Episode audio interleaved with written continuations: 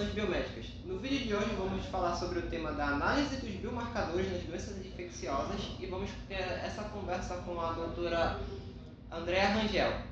Por favor, doutora, gostaria de se apresentar um pouquinho para quem estiver assistindo o vídeo.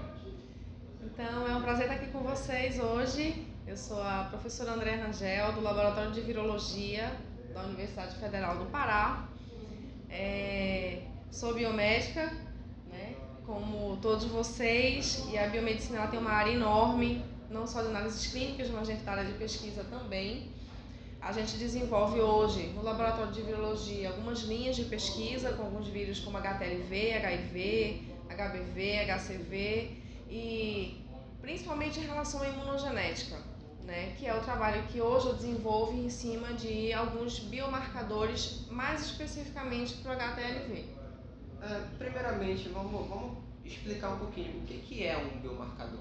Um biomarcador é qualquer determinante genético, imunológico ou bioquímico que pode me dar um indício é, de que eu posso usá-lo, como o nome já diz, como marcador para progressão de determinada doença, né? ou como é, um prognóstico de que aquele indivíduo ele pode ter uma propensão à evolução de uma doença clínica que outros indivíduos talvez não tenham. Né? Então é como se eu tentasse, na verdade, marcar a doença com alguns é, marcadores que sejam imunológicos, genéticos ou bioquímicos que me digam, olha, um paciente que tem esse biomarcador, ele pode é, tender a ter uma, uma evolução clínica diferente de outros indivíduos que não tenham esses marcadores.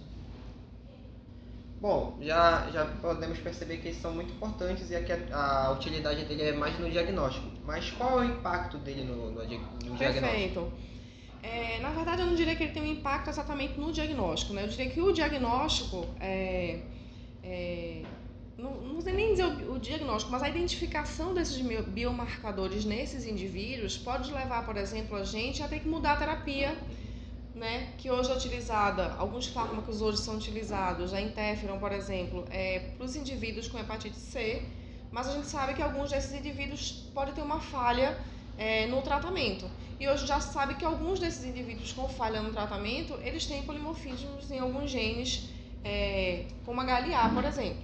Né? Então a ideia da gente encontrar biomarcadores é dizer, olha, esse indivíduo hoje ele tem esse biomarcador e ele pode ser um indivíduo com potencial para progressão de determinada doença, por exemplo, também, que é o que a gente fala muito para o HTLV, os pacientes que têm paraparesia espástica tropical, que é a PETMA, que é uma doença crônica degenerativa que só atinge 1 a 3% dos indivíduos, a gente sabe, por exemplo, que esses indivíduos eles têm um aumento da carga proviral.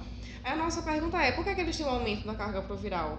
Será que eles têm algum biomarcador também alguma coisa genética, imunológica, que é diferente dos outros indivíduos que não evoluem para a doença, a gente não tem, por exemplo, vacina para HTLV.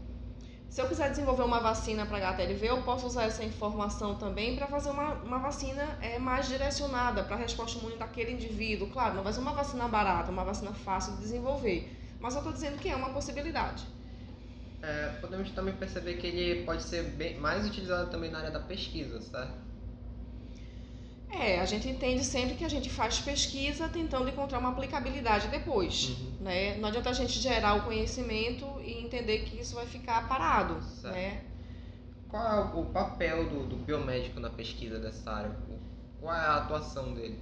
Ah, o biomédico ele pode é, é, agir de várias maneiras aí, né? O biomédico ele é, dentro da pesquisa ele vai identificar esses marcadores, ele vai fazer uso de técnicas convencionais como PCR, sequenciamento.